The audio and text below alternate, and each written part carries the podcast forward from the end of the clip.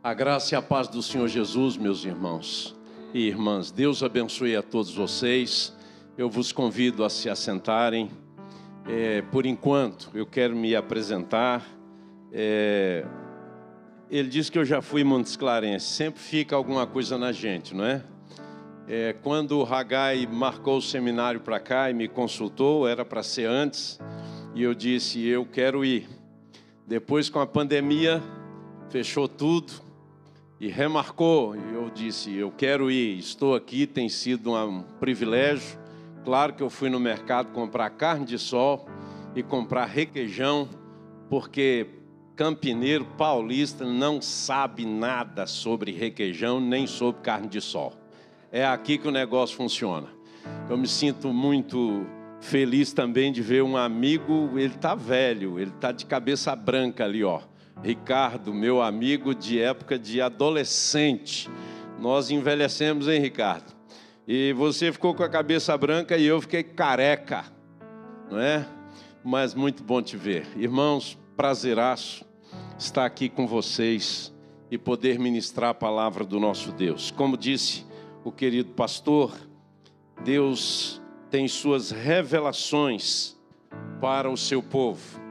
A palavra diz que, havendo Deus outrora falado aos pais pelos profetas, nos últimos dias nos falou pelo Filho, a quem constituiu herdeiro de todas as coisas e por intermédio de quem sustenta o universo pela palavra do seu poder. É desse Deus que eu quero falar nessa noite.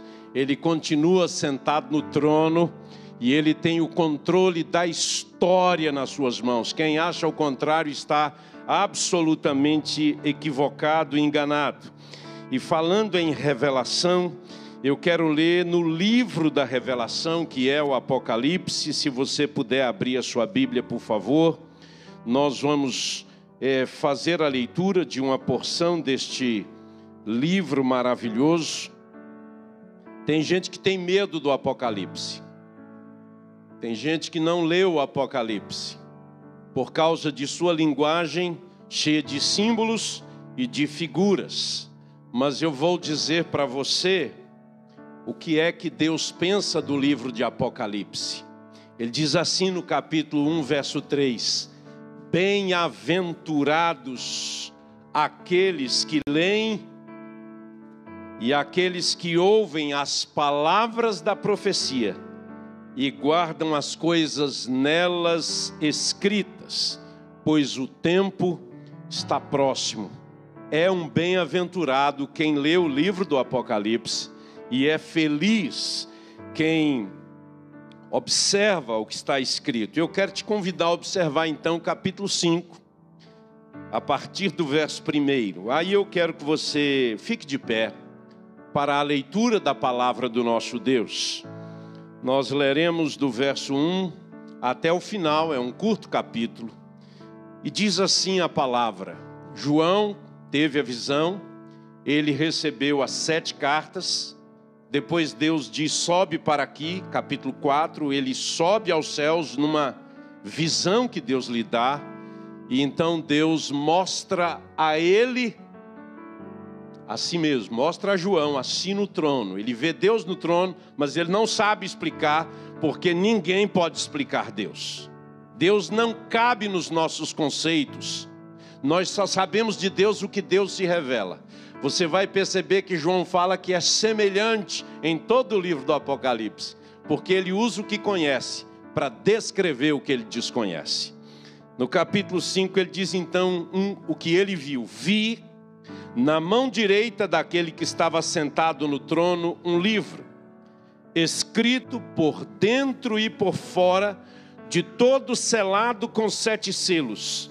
Vi também um anjo forte que proclamava em grande voz: Quem é digno de abrir o livro e de lhe desatar os selos? Ora, nem no céu, nem sobre a terra, nem debaixo da terra, ninguém podia abrir o livro nem mesmo olhar para ele.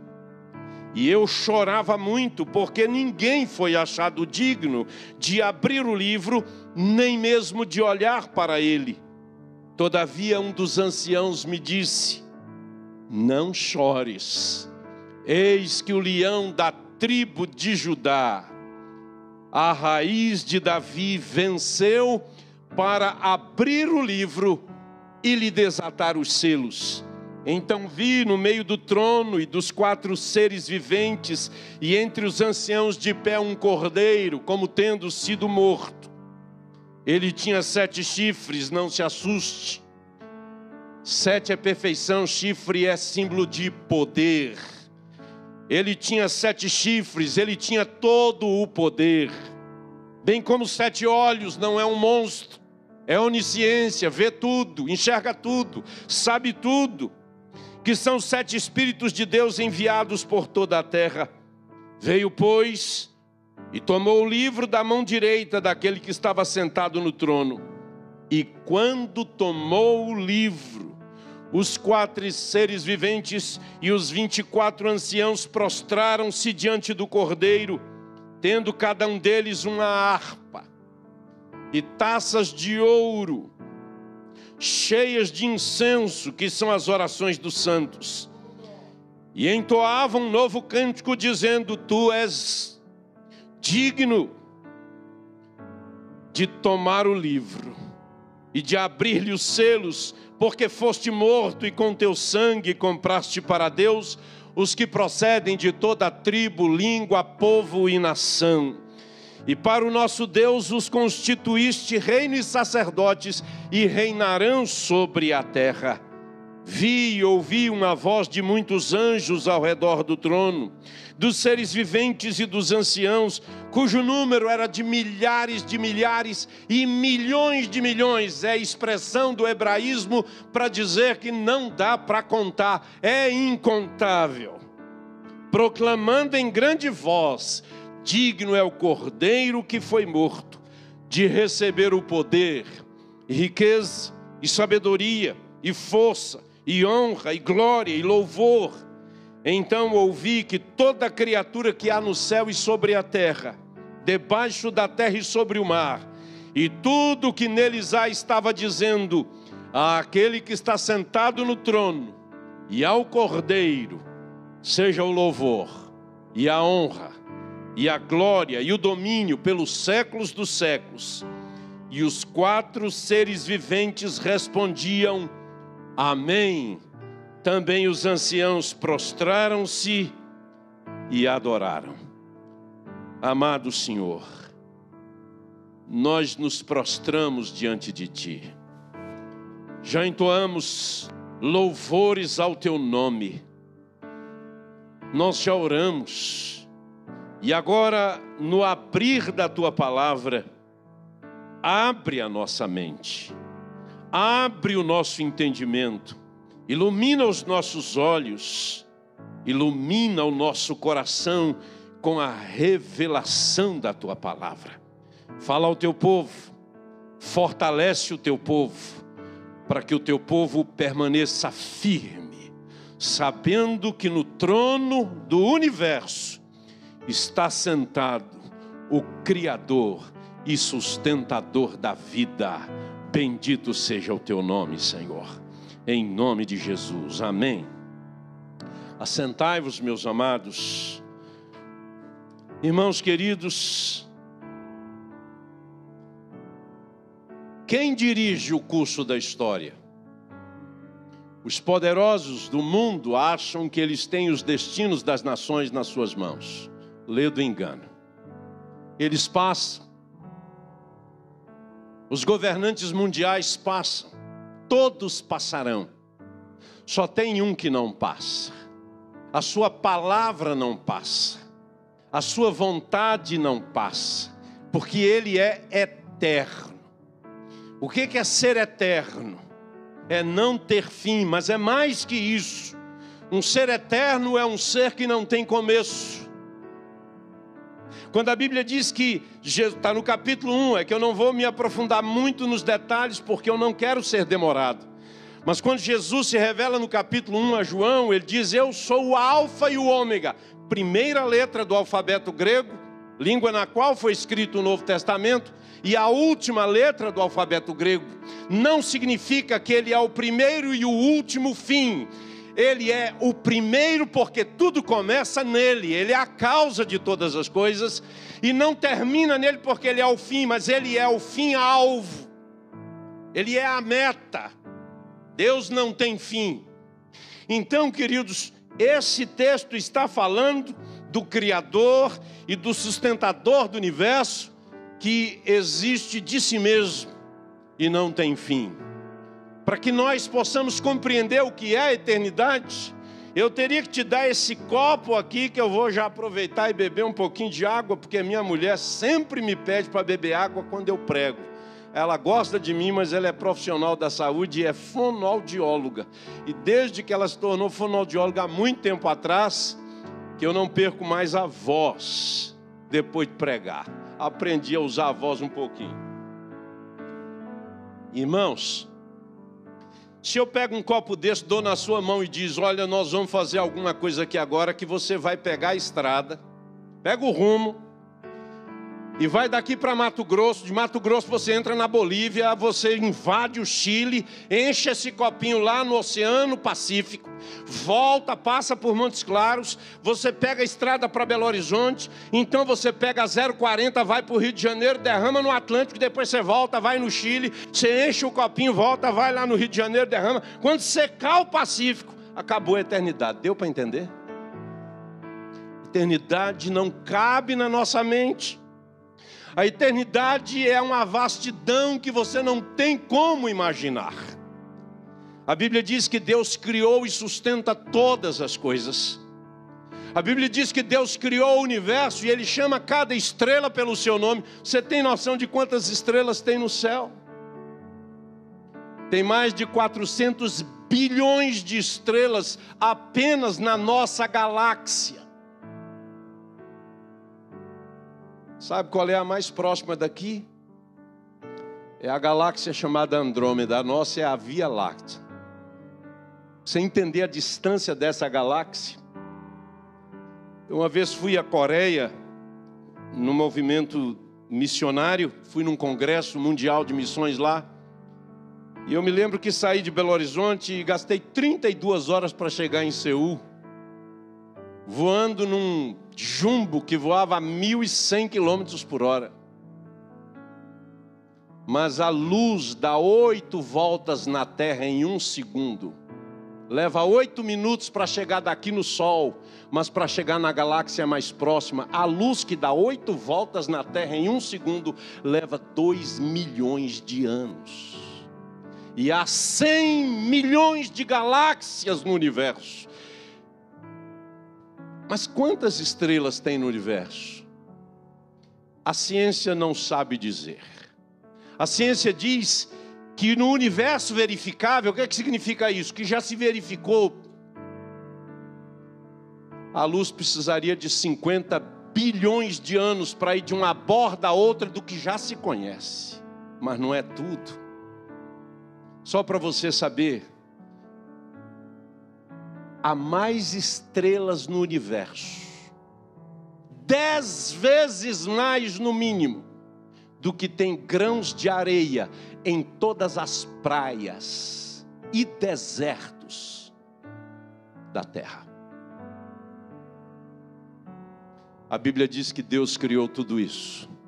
E Ele sabe o nome de cada uma das estrelas que ouvem a sua voz e respondem. É esse Deus que está sentado no trono. Eu vi na mão direita daquele que estava sentado no trono, mas quem é esse que está no trono? O capítulo 4 explica um pouco que João viu e ele não sabe descrever. Ele diz aí, ó, dá uma olhada, irmão, na palavra, porque o que interessa não é o que eu acho, nem o que a ciência diz, mas o que a Bíblia afirma. Verso 2 do capítulo 4, deixa a sua Bíblia aberta. Imediatamente eu me achei em espírito, e eis armado no céu um trono, e no trono alguém sentado. E ele então vai tentar descrever como é esse alguém. E ele então diz: E esse que se acha sentado é semelhante, porque ele não conhece. Então ele vai falar do que conhece para expressar alguma semelhança. Ele diz: é semelhante no aspecto, a pedra de jaspe de sardônio. Ao redor do trono há um arco-íris semelhante no aspecto à esmeralda. Então ele diz assim: é algo tão extraordinário que na terra a única coisa que se assemelha são as pedras preciosas, há um brilho, há uma glória que na terra não há como descrever. E ele diz que esse que está sentado no trono tem um livro na sua mão direita, sinal de autoridade. Este livro está selado por dentro e por fora, logo é um testamento. Esse testamento, na verdade, é a nossa história. Esse testamento é o que vai acontecer no final da história. Ninguém podia abrir o livro. Só depois da morte do testador é que o testamento pode ser lido. É interessante, queridos, que João começa a chorar desesperado porque ele entendeu que é um testamento. Ele entendeu que o livro fala do povo que habita na terra. Ele entra em desespero porque no céu nenhum anjo, querubim, serafim, na terra, debaixo da terra, ninguém podia olhar para o livro e ele começa a chorar em desespero porque ele não sabe qual é o seu destino. Mas um dos seres viventes diz para ele, dos anciãos, diz para ele: Não chores. Você precisa saber que João está preso. Você precisa saber que João está numa ilha para degredados romanos, prisioneiros romanos. João tem cerca de 100 anos de idade, já velho. Todos os apóstolos já haviam morrido, todos martirizados, só ele vivo. E ele velho naquela ilha, quebrando pedras para as construções romanas. Pesa sobre ele a preocupação com a igreja, que tem a espada de Roma sobre si. Então Jesus revela-se a ele para dizer: Eu estou no meio da igreja, a igreja me pertence, eu estabeleço eu removo, a igreja é minha. Ele está dizendo a João: não há espada, não há poder, não há império que po possa prevalecer sobre a minha igreja, porque a igreja me pertence. E aqui então ele dá para João a revelação do que vai acontecer, para que João tivesse esperança e João vai ser solto. Ele retorna para Éfeso e é o único apóstolo que morre de velhice como líder espiritual na cidade de Éfeso. Então, quando o ser, o ancião diz: Não chores, porque o leão da tribo de Judá, raiz de Davi, venceu para abrir o livro e os seus sete selos. O coração de João descansou, porque ele já tinha tido a revelação anteriormente no capítulo 1, quando Jesus revelou-se a ele de maneira majestosa e gloriosa, não mais o Cristo crucificado, macerado na cruz, ele vê agora Jesus Cristo glorificado. É por isso que nós cristãos, que somos evangélicos, não carregamos cruz com um morto, porque Jesus Cristo está vivo no meio do seu povo. Irmãos queridos, esse texto é extremamente apaixonante para o meu coração porque a revelação fala de um Deus que está no trono. O apóstolo João entende que nós não estamos caminhando para o caos, nós estamos caminhando para o propósito de Deus. Ninguém pode frustrar os planos do eterno. Nós somos dotados de liberdade, nós fazemos escolhas mas nós jamais poderemos mudar os propósitos de Deus, porque o homem não pode prevalecer sobre os propósitos do eterno. Ele está sentado no trono, o livro está selado por dentro e por fora. Sabe o que significa isso? Ele é completo, não falta nada, nada pode ser acrescentado a este livro e nada pode ser retirado dele ele tem, na verdade, o livro da história da redenção em suas mãos. Significa que Deus tem o controle de todas as coisas e Ele dirige a história. Engana-se quem acha que a pandemia surpreendeu Deus. A pandemia surpreendeu a igreja, surpreendeu as autoridades, mas não aquele que está sentado no alto e sublime trono. Irmãos queridos, o desatar os selos é o permitir a revelação da história. E Jesus Cristo, o Cordeiro que foi morto, ele vai e toma o livro das mãos daquele que está sentado no trono, e ele começa a desatar, selo por selo, para revelar a história. E o livro do Apocalipse é o desatar dos selos. E quando eu chego no capítulo 22 de Apocalipse, eu sei o final da história. Nós somos mais do que vencedores em Cristo Jesus, o nosso Senhor. Queridos, sem Deus não há possibilidade da história se consumar. Os homens são livres para fazer escolhas e responderão por suas escolhas, mas o propósito do eterno prevalecerá. O que que João viu? Preste atenção. Ele viu um cordeiro, é figura de Jesus Cristo, nosso Senhor e Salvador. Esse cordeiro é cheio de olhos. É uma linguagem figurada para dizer que ele vê todas as coisas. Você pode ter pecados ocultos, mas jamais dos olhos de Deus. Você pode ter vida dupla, mas jamais diante dos olhos daquele que vê todas as coisas. Há homens poderosos neste mundo, mas nenhum se assemelha ao poder do filho da iniquidade, que haverá de se manifestar, chamado o Anticristo, que haverá de governar as nações. Mas a Bíblia diz que Jesus Cristo vai matá-lo com o sopro da sua boca.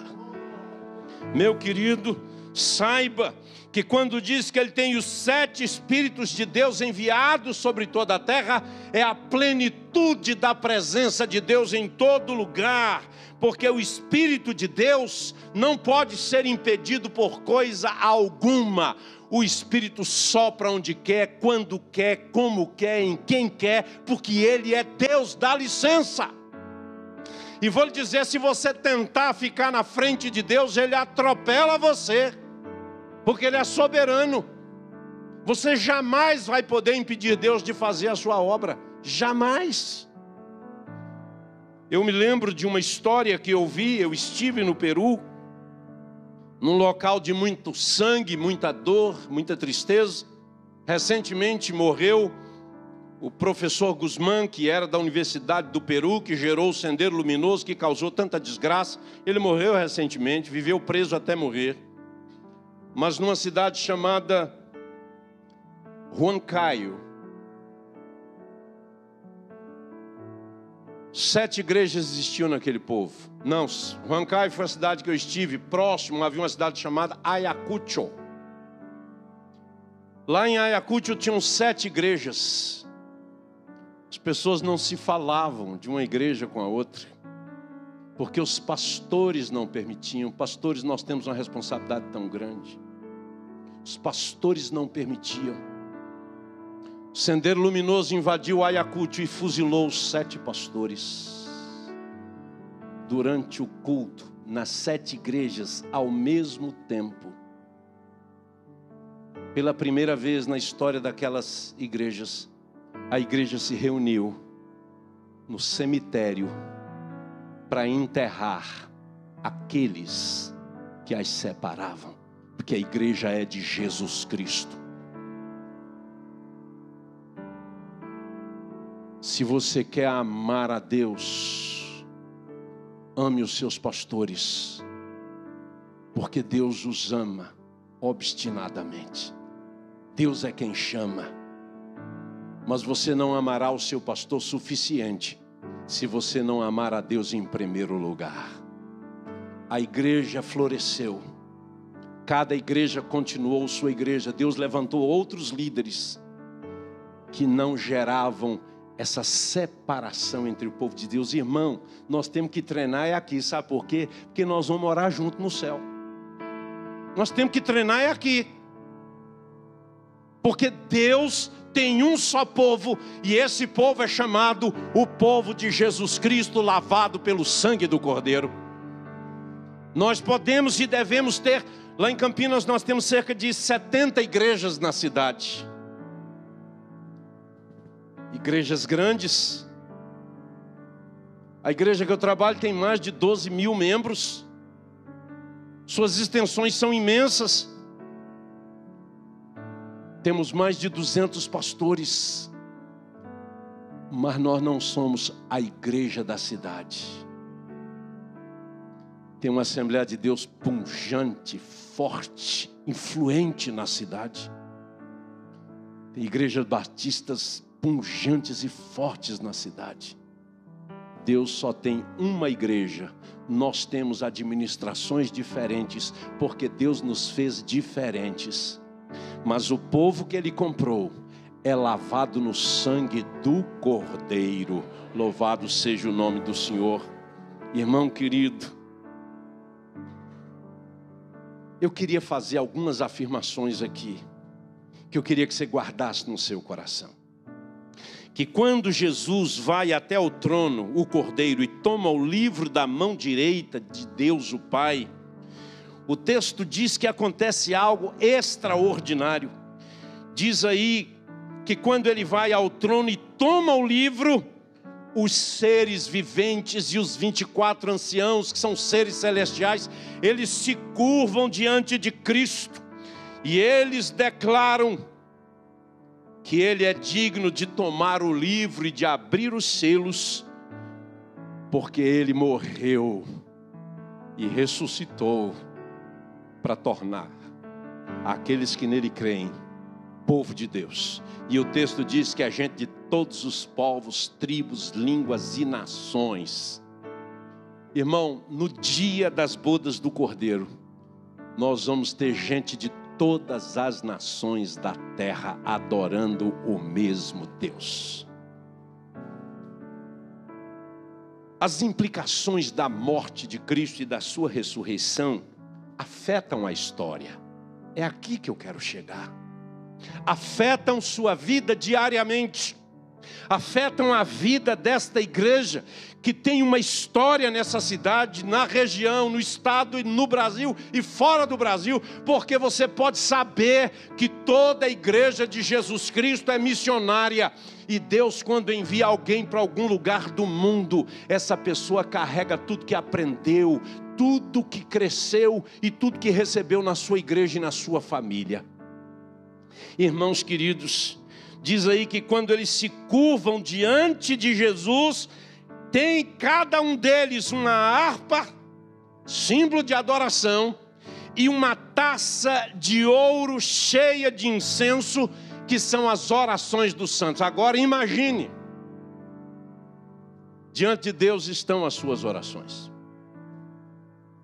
Oração não tem prazo de validade, meu irmão.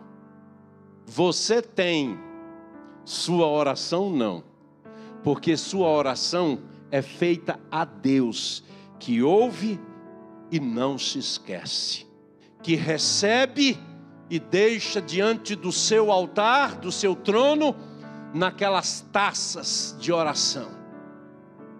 Pastor, eu espero que eu não escandalize ninguém em fazer essa afirmação aqui. Meu ministério, minha vida, minha família são resultados das orações da minha mãe. E eu tenho absoluta convicção que tem oração da minha mãe naquela taça até hoje. Porque as coisas que me aconteceram ao longo desses últimos 40 anos são respostas às orações da minha mãe. Ela morreu muito jovem, com 42 anos. Quando eu fui para o seminário em Campinas, um mês e 18 dias depois, a saudade bateu forte. Ela pegou uma carona com o nosso pastor e com dois outros líderes da igreja e foi me visitar no seminário. E na volta, ela morreu debaixo de um caminhão. mas a sua última carta eu tenho até hoje. E o último assunto pelo qual ela orou foi pela esposa que Deus me daria. Ela nunca conheceu nenhum marido das suas filhas, nem as esposas dos seus filhos, nenhum dos seus netos, dos seus bisnetos, mas a sua última carta dizia que o anseio dela era encontrar o Senhor. Ela queria viver com Ele para Ele. Ela já estava viúva há dois anos. E ela orou para que Deus me desse uma esposa segundo o coração dele. Eu estou casado com a Maura há 36 anos. Em dezembro nós vamos fazer 37 anos de casados. Maura cresceu dentro da Assembleia de Deus. Deus precisava me dar uma mulher crente, que cresce no poder do Espírito, porque eu cresci meio que intelectual, fiz teologia, mas orava pouco. E um dia ela me confrontou e disse: Não se ofenda, mas para um pastor, você ora muito pouco, que confiava no conhecimento. Deixe-me te dizer, querido, as orações da minha mãe, que foi quem me levou a Cristo, as orações da minha sogra, acredite nesse mistério. Minha sogra ora por mim, é minha intercessora. Tem gente que faz da sogra o demônio, a minha é pura cobertura espiritual sobre a minha vida. Minha esposa orava para que o Espírito de Deus me visitasse. E isso aconteceu dentro de um carro, quando orava com um colega. E Deus mudou minha história. Deus mudou minha vida. Deus mudou meu ministério. Porque orações são feitas a Deus. Eu quero te dizer que a morte e ressurreição de Jesus Cristo afeta a minha, a sua, a nossa vida orações estão permanentemente diante de Deus e elas são feitas em o nome de Jesus Cristo. E eu quero te dizer que as orações das quais você foi alvo estão diante de Deus. Por isso que você não pode, minha irmã, desistir daquele filho que está fora. Você não pode desistir de ninguém, sabe por quê? Porque há poder na oração. Há poder na intercessão do Espírito que nos ensina a orar quando nós não sabemos orar, que nos leva a gemer na Sua presença quando nós não conseguimos articular palavras para dizer para Deus o tamanho da nossa angústia. Nós podemos chorar diante do Eterno e o Espírito de Deus nos ajudará intercedendo por nós e em nós. Segunda coisa que esse texto diz que Jesus é digno de receber glória, honra e louvor, porque ele foi morto e comprou com a sua morte e ressurreição gente de todos os povos, tribos, línguas e nações. O que eu quero dizer hoje à noite para você é que Jesus Cristo venceu para que você evangelize. Pessoas precisam ser alcançadas. Pessoas de todos os lugares precisam ouvir do Evangelho. Eu pedi a Deus, eu me converti aos 17 anos aqui nessa cidade. Aos 19 anos eu fui para Belo Horizonte, mas eu sou quarta geração de evangélicos na minha família. Cheios de tradições e de hábitos bons e ruins. Mas quando eu tive a minha experiência com o Espírito do Senhor, e que Ele mudou minha mente, minha maneira de pensar, de ser, de viver, vem um desejo no meu coração. Eu quero conhecer o missionário que deixou sua pátria e foi ao sertão da Bahia, onde meu umbigo ficou enterrado. Eu quero conhecer esse missionário que foi lá pregar o Evangelho. Ele não ganhou a minha mãe para Cristo, ela já era convertida. mas ele foi um dos desbravadores da região. Ele foi pilotando o seu próprio avião, um monomotor. E eu disse: Deus, não deixa esse homem morrer, não. Me dê a honra de conhecer esse missionário, eu quero abraçá-lo. Eu quero agradecê-lo pelo esforço de levar o Evangelho para aqueles lugares tão distantes do sertão da Bahia. Minha mãe me falava dele porque eu não o conhecia, eu tinha três anos quando isso aconteceu. E eu dizia: Deus, eu quero encontrá-lo. Não deixe ele morrer antes que eu o conheça. Deus tem seus caminhos.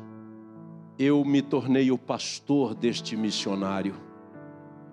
Eu não só o abraçava agradecido, como tenho hoje fotos e lembranças dos dias que ele chegou naquelas terras do sertão da Bahia. Como fiz o seu sepultamento com 97 anos de idade e da sua esposa com 102 anos, ela morreu depois e sou pastor. Hoje mesmo recebi uma mensagem da filha deles que mora nos Estados Unidos, falando de uma liderança que marcou a sua vida, se referindo ao meu pastorado. Deus responde orações. Deus deseja que você se prontifique a evangelizar. Nós estamos aqui dando esse curso no Ragai, porque o Ragai trabalha para aprimorar as habilidades dos líderes para que eles evangelizem com maior paixão e com maior criatividade. Meu irmão, minha irmã, não pense que você pode converter alguém, convencer alguém. Não seja porta-voz da mensagem que transforma, porque quem transforma é o poder do Evangelho. Deixa Deus ser Deus e seja o que você pode ser, você mesmo. Não pense que você não é capaz ou não tem habilidade suficiente. Deus usa pessoas como quer, quando quer, a hora que quer, desde que se disponham. Tem um missionário muito amigo e querido, missionário presbiteriano, um dos homens mais preparados que eu conheço na obra de missões mundiais, respeitado pela ONU, até pela ONU, conhecido no mundo inteiro entre os missiólogos. Ele está na Amazônia, alcançando povos indígenas. E ele me contou isso ele comprou uma foto de satélite na NASA de 2 mil quilômetros quadrados, pastor. Numa noite sem lua e sem estrelas, total escuridão. Ele comprou a foto e quando ele recebeu a foto, ele contou 248 pontos de luz na floresta. Ele então contratou um índio da etnia tucano e entrou na floresta lá próximo à Venezuela com mochila, GPS, telefone via satélite e começou a visitar esses pontos de luz. Num deles, no sétimo, ele diz que quando chegaram sete dias a pé na floresta, dormindo em redes, comendo ração, tabletes, ele diz que o GPS apontava 50 metros para o local onde estava o ponto de luz, que é uma fogueira. A única luz que tem no lugar daquele à noite é fogueira. E tinha uma oca. E quando eles chegaram, tinha um único índio por ali e ele estava varrendo com gravetos. E o índio tucano se reportou ao índio, ele olhou e ele disse: O que, que você está fazendo? O outro índio respondeu: Estou varrendo porque vai ter culto. Funai não vai lá, Exército não vai lá, Marinha não passa lá. E ele disse assim: culto a quem? O índio respondeu: ao nosso Senhor e Salvador Jesus Cristo. Eu me arrepio, irmãos. E ele disse: quem foi que falou de Jesus para você? O missionário. Ele disse: qual missionário? Ele diz: é, o nome dele para nós aqui é o missionário. Descendo o Igarapé aqui, ele mora embaixo numa casa flutuante. Então eles foram andando, não era longe, encontraram a casa flutuante, Casa pequena, muito simples, umas redes penduradas, um fogareiro de pedra, uma Bíblia bastante surrada em cima de um tamborete, e tinha um senhor agachado, um caboclo amazonense abaixado. Então, Ronaldo Lidório, que é um doutor, é um tradutor da Bíblia, já traduziu a Bíblia para uma, para uma língua ágrafa da África. Eu tenho esse Novo Testamento na língua concomba. Tradutor de Bíblia disse assim: Meu irmão, qual é o seu nome? Eu sou o missionário Ronaldo Lidório. Quando o homem ouviu o missionário, ele voltou-se e gritou: Maria, Maria, vem minha mulher conhecer um missionário de verdade. E Ronaldo disse: Ô oh, meu irmão, eu estou aprendendo hoje o que é ser um missionário de verdade. Me conte sua história.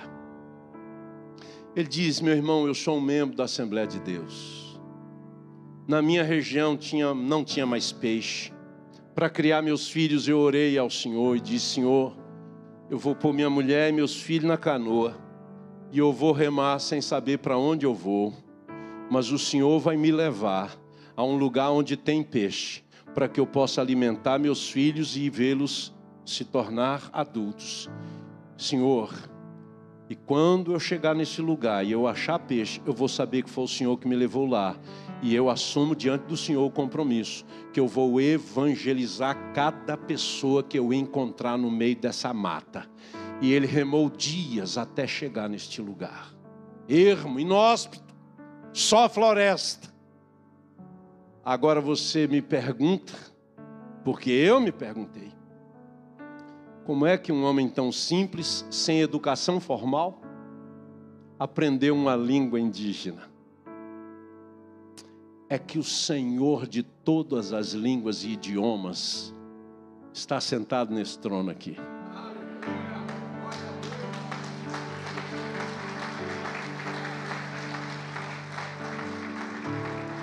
Irmão Manuel, ele não ganhou só aquela aldeia, ele já tinha levado uma outra aldeia a Cristo.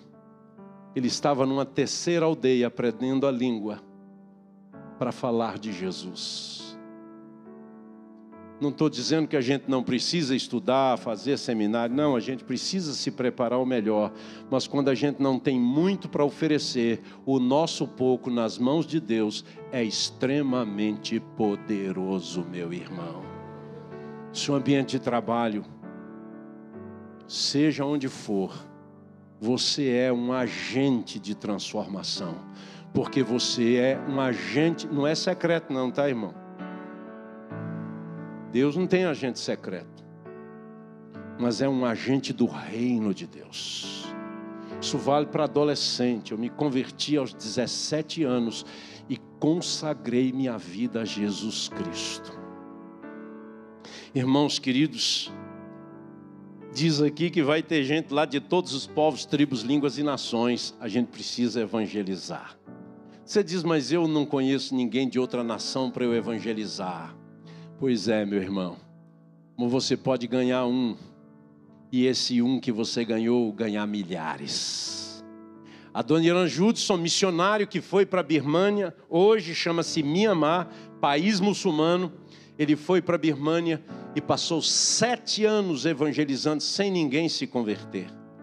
Até que um dia, do lado de fora da casa que ele pregava, um criminoso, fugitivo da lei, estava ouvindo a mensagem que era pregada com um tradutor. Esse homem se converteu.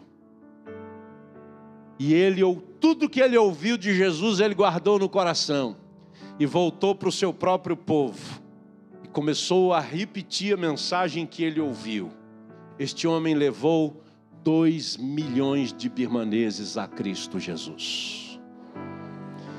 Morreu tuberculoso de andar pelas florestas da Birmânia, pregando que Jesus Cristo é o Filho de Deus e é o Salvador, e todo aquele que nele confia é salvo. Mas como que Deus deixa um servo dele morrer de tuberculose? Meu irmão, a Bíblia diz que Elias morreu da doença da qual havia de morrer, mas morreu profetizando para o rei. Doença não derrota crente, não, porque nosso destino não é aqui. Aqui não é nossa pátria, nossa pátria é celestial. O trono de Deus aqui jaz o mundo no maligno. Isso aqui vai ser tudo destruído, irmão. Deus vai nos levar para morar na sua eterna presença. E se você ler a descrição da cidade da Nova Jerusalém, você vai entrar em êxtase espiritual. Sabe qual é o tamanho? Eu fiquei encantado com o tamanho de Montes Claros, gente. Eu saí daqui, Montes Claros não tinha 200 mil habitantes, hoje tem mais que 400 mil, não é isso? Uma cidade linda, cresceu muito, mas a Nova Jerusalém vai ter de extensão, meu irmão, 2.400 quilômetros, se nós queremos colocar em termos humanos. Esse é o comprimento da Nova Jerusalém, é a largura da Nova Jerusalém, 2.400 quilômetros e vai estar cravada sobre doze fundamentos, que são os nomes dos apóstolos, ou seja, a verdade que eles ensinam será o sustentáculo da Nova Jerusalém, e lá não haverá noite, não haverá dia, não haverá fome, não haverá luto, não haverá Covid, não haverá pranto, não haverá fome, porque lá a lâmpada eterna é o próprio Cordeiro de Deus, e ele é aquele que nos alimentará por toda a eternidade. Nós estamos aqui de passagem, querido. Enquanto estamos aqui, Ele nos chama para cooperar, anunciando o Evangelho para a salvação de todas as nações.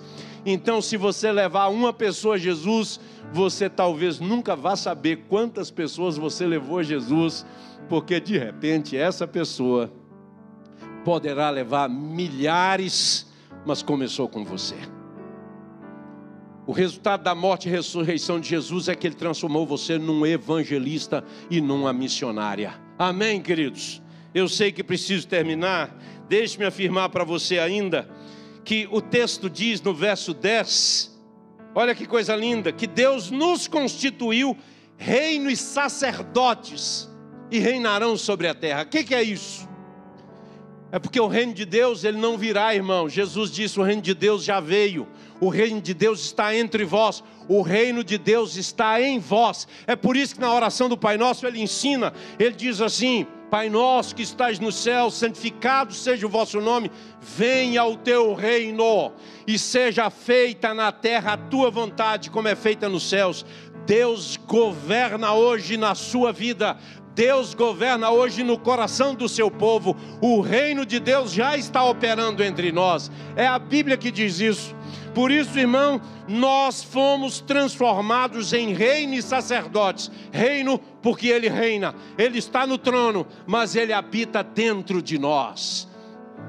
Efésios 2:8 diz isso, pela graça ele nos coloca à direita dele assentados. Irmão querido, celebra diante de Deus porque você é propriedade exclusiva de Deus para glorificar o seu nome.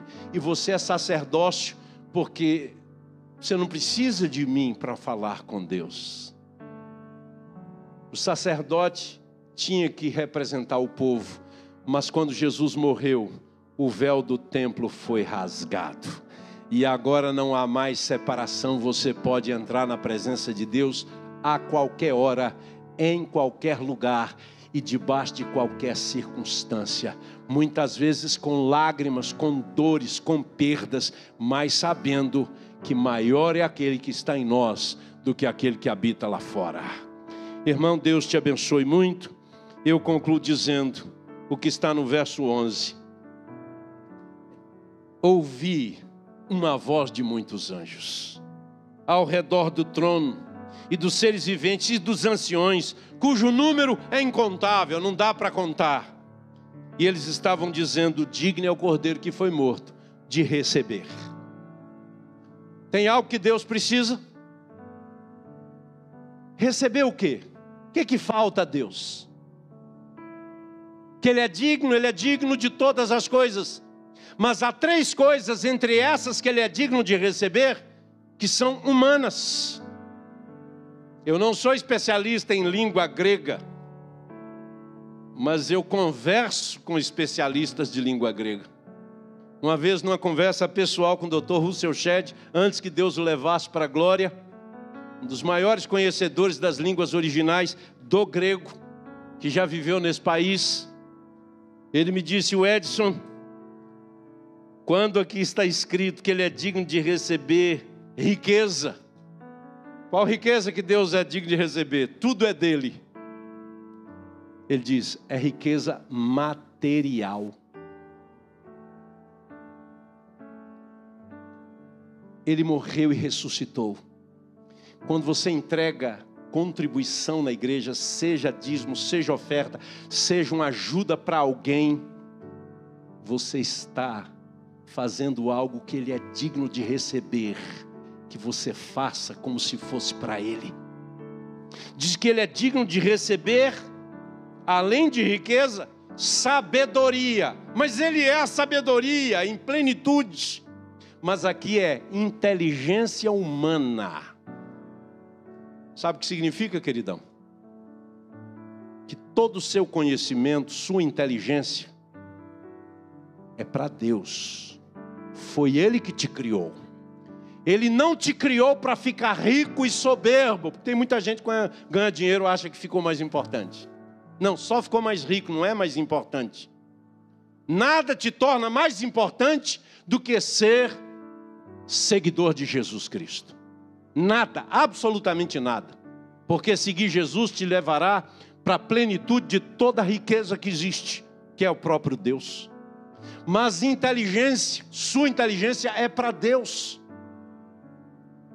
Irmão querido, toda a tecnologia que está aqui hoje, eu não falo no microfone, atrapalha você que está aí no fundo. Isso aqui foi criado por uma inteligência que Deus deu. Imagem Deus que deu. Essas cadeiras aí, ó, tem mecânica, tem engenharia metalúrgica, tem engenharia aí que envolve a prospecção de petróleo, está tudo aí. Quanto conhecimento tem dentro deste ambiente, sabe por quê? Porque Deus dotou o homem de uma inteligência que vem dele. Deus fez o homem semelhante a ele, não é semelhança física. Deus não tem corpo, é semelhança moral. Nós somos seres pessoais porque Deus é uma pessoa, nós somos seres morais porque Deus é um ser que tem moral naquilo que faz, o que Deus fala, Deus cumpre. Deus nos fez semelhantes a Ele, o diabo nos leva a negar tudo isso.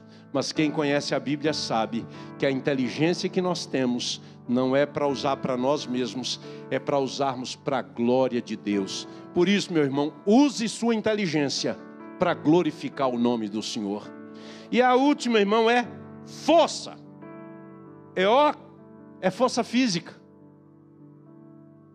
Uma vez os diáconos disseram assim, pastor, eu pedi ajuda de fulano, ele tem andado assim perto dos pastores, está dizendo que quer ser pastor, mas nós pedimos para ele nos ajudar a montar as cadeiras aqui, e ele disse que não, que ele não vai carregar a cadeira não, porque ele vai ser pastor. Falei, tá bom, meu irmão, eu vou conversar com ele. Chamei o cabra no meu gabinete pastoral. Eu falei, meu irmão, você não quis ajudar os diáconos, por quê? Ó, oh, pastor, eu vou para o seminário, vou estudar, vou ser pastor. Falei, meu irmão, você já você tem noção de quantas Quantos vasos sanitários eu já lavei como pastor? Sanitário de banheiro, de igreja. Você tem noção de quanto pano de chão eu já passei no começo do ministério? Falei, meu irmão, o Senhor Jesus lavou os pés chulesento de Pedro. E você acha que ser pastor é. Falei, meu irmão, você não sabe o que é servir. Jesus foi servo. Se você não entender isso, você jamais será pastor. Você pode ser um religioso soberbo, mas pastor você não vai ser, porque pastor cuida de pessoas. Pastor cuida de necessidades. E você começa aprendendo é na sua igreja local. Próxima vez que os diáconos pedirem para carregar uma, carrega dez. Sirva. Ao servir, você vai demonstrar que serve. Porque se você não servir, você não serve, irmão. Irmãos queridos, diz que o texto que ele é digno de receber. Jovem, essa força e esse vigor que você tem, eu não tenho mais. Eu já estou com 62 anos, sei que ainda tenho muito pela frente para viver, mas um dia desse não caí sozinho na rua. Cheguei em casa sujo, falei para minha mulher, falei, meu bem, você não acredita que eu caí ali na esquina? Ela olhou e falou, mas que fase! Eu falei, não zomba, hein? Ela diz, mas você caiu como? Eu falei, ó, oh, não sei explicar, eu caí sozinho, ninguém me empurrou. Eu sou testemunha que ninguém me empurrou, porque eu estava sozinho. E não foi o capeta, porque eu não tenho parte com ele. Eu acho que é o peso da idade, o equilíbrio já diminuiu, não dá mais para fazer umas coisas que eu fazia, não é? Eu vejo o Ricardo aí andando de bike, aí eu vejo ele pedala. Eu só subi uma bicicleta, eu tenho que chamar o ortopedista para tirar lá de cima, porque eu vou travar minha coluna, não posso fazer esses negócios. Mas enquanto eu tiver vigor físico, eu vou trabalhar, porque a vida é para servir a Deus. Você não foi criado para ocupar espaço, você foi criado para realizar os propósitos de Deus na sua vida. E Deus te chama, meu irmão, para você servir na igreja. Deus te chama para servir dentro de sua família, dentro de sua casa. Eu viajei na minha juventude 5 mil quilômetros em uma semana, só para evangelizar os meus parentes, que eram católicos espíritas e que não criam no Evangelho. Hoje a família se reúne a cada ano, reúne mais de 400 vieiras todo ano. E hoje a primeira coisa que os espíritas católicos do passado, ou católicos espíritas do passado da minha família, é, fazem hoje, a primeira coisa que eles fazem é um culto ao Senhor Jesus Cristo, porque o Evangelho entrou lá atrás.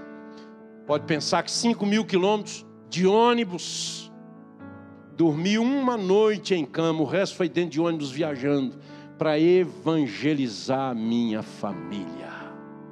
Hoje são as dezenas e dezenas e dezenas convertidos a Jesus Cristo.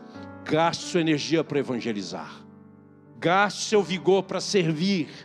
Gaste seu vigor para ajudar pessoas. Foi para isso que Deus te chamou, meu irmão.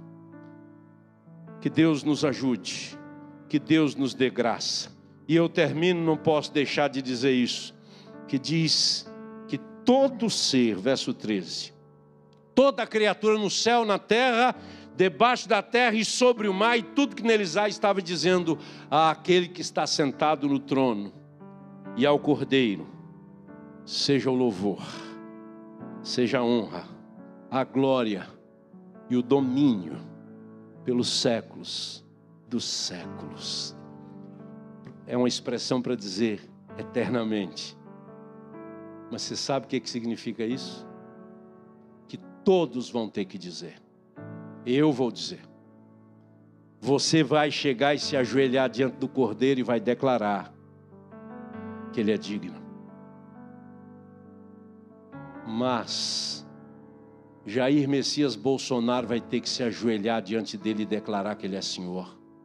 Luiz Inácio Lula da Silva vai ter que se ajoelhar e dizer que Ele é Senhor, porque toda criatura que há na terra, no céu, debaixo da terra, significa que toda autoridade humana, Joe Biden, presidente dos Estados Unidos, Vladimir Putin, da Rússia, todos os poderosos que já passaram por este mundo vão ter que se ajoelhar diante de Jesus Cristo mas a cereja do bolo é que diz que todo ser que existe vai ter que se ajoelhar. Isso significa que o próprio Satanás vai ter que se ajoelhar diante de Jesus e declarar que ele é digno de glória, de honra e de louvor, e todo ser espiritual das trevas vai ter que declarar que ele é o Senhor. Toda criatura que existe porque tudo que existe foi criado por Ele, por meio dele e para a glória dele. E aqueles que se rebelaram e se tornaram demônios vão ter que declarar que ele é o Senhor. É a este Deus que você serve. Esse Deus que ouve as suas orações. Por isso vale a pena orar. Esse Deus que nos torna capazes de evangelizar e levar outros a conhecê-lo. É por isso que vale a pena evangelizar. Esse Deus que é digno de receber meu esforço físico, meus raciocínios, minhas habilidades mentais e intelectuais, para viver a vida e para ajudar pessoas, meus recursos financeiros, porque ninguém é digno. Não há um outro nome sequer mencionado no, entre os homens, pelo qual importa que nós sejamos salvos. É só por meio de Jesus. A Ele a honra, a Ele a glória, a Ele o louvor. Meu irmão, seja crente, crente. Não seja só uma pessoa que frequente igreja. É muito bom frequentar a igreja, mas isso não é suficiente. É preciso viver para Deus.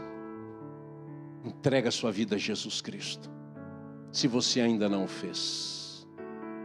Nesse país tem pastores precisando se converter. Não digo isso com soberba, não é isso. É porque conhecer Jesus Cristo é mais do que ser um religioso. Quando Jesus entrou no templo e expulsou os que lá vendiam, ele disse: Vocês transformaram minha casa num covil de ladrões.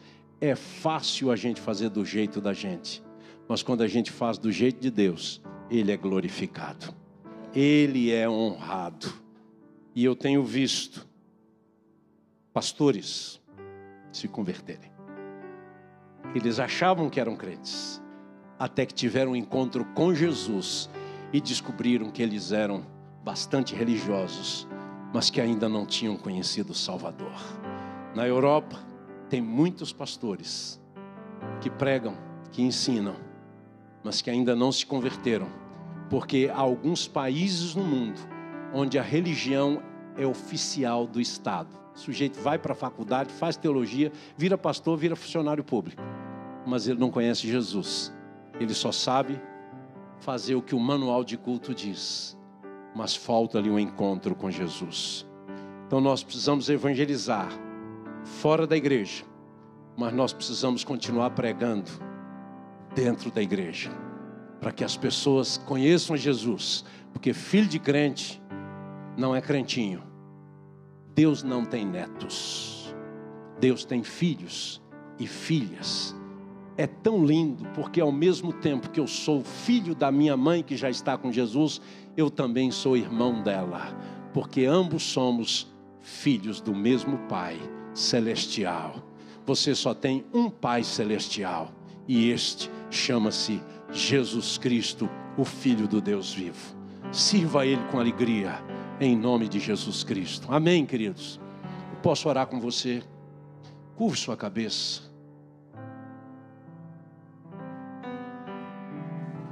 Senhor, toma o nosso coração nessa hora e nos convença, Senhor, através da tua palavra, que tu nos tens chamado para te seguir, para ser como o Senhor, para amar como o Senhor ama, para falar como o Senhor fala, para se importar como o Senhor se importa. Tira de nós a mesmice espiritual, a mera repetição de palavras, e gera em nós uma espontaneidade espiritual, no poder do Espírito do Senhor e da tua palavra, para que a gente fale contigo com intimidade. Ó oh Deus, havendo pecado, tenha misericórdia de nós, não nos deixe na ignorância que o pecado gera. Nos quebrante, nos convença a cada dia de como nós precisamos do Senhor. Na linguagem do salmista, ansiar pelo Senhor mais do que a corça anseia em sua sede. ansiar pelo Senhor mais do que os guardas que estão no plantão anseiam pelo amanhecer. Ó oh, Deus, gera em nós fome e sede de Ti, Senhor. Ao ler a Bíblia, abre os nossos olhos e revela-te através da Tua palavra. Ao ouvir a palavra, gera em nós fé a fé viva e verdadeira, porque a fé vem pelo ouvir a tua palavra. Abre os nossos ouvidos, ó Altíssimo, para ouvir a voz do Todo-Poderoso. Ó Deus, que a tua palavra quebre todo padrão carnal na nossa vida, Senhor. Que a tua palavra vá demolindo toda estrutura que nós mesmos construímos e vai gerando em nós liberdade no espírito liberdade para adorá-lo na beleza da tua santidade e para que a nossa vida seja uma expressão do teu favor, da tua graça e da tua misericórdia. Ah, meu Senhor, abençoa a tua igreja, abençoa o teu povo nessa cidade e permita, Senhor, que quando os teus filhos voltarem para os seus lares, voltem como soldados que marcham para a batalha contra as trevas, brilhando como luz deste mundo e como sal da terra. Seja assim sobre o teu povo, ordena a tua bênção desde a criança no ventre até o mais vivido em dias, para que a tua igreja, Senhor, seja guardada em ti, fortalecida em ti. Abençoa o anjo desta igreja, teu servo, que tu tens levantado para liderar o teu povo, todos os pastores e obreiros que o auxiliam, cada líder de grupo pequeno, cada líder de ministério, meu Senhor, capacita os teus filhos a cada dia no poder do Espírito e no poder da tua palavra, para que muitos, centenas, quiçá milhares, conheçam-te a ti como único Deus e a Jesus Cristo a quem enviaste como único Salvador. Em nome dele, com louvor e gratidão oramos. Aleluia. Glória ao teu nome, Deus Pai, Deus Filho e Deus Espírito Santo. Amém. Deus te abençoe, meu irmão, e guarde o seu coração em nome de Jesus.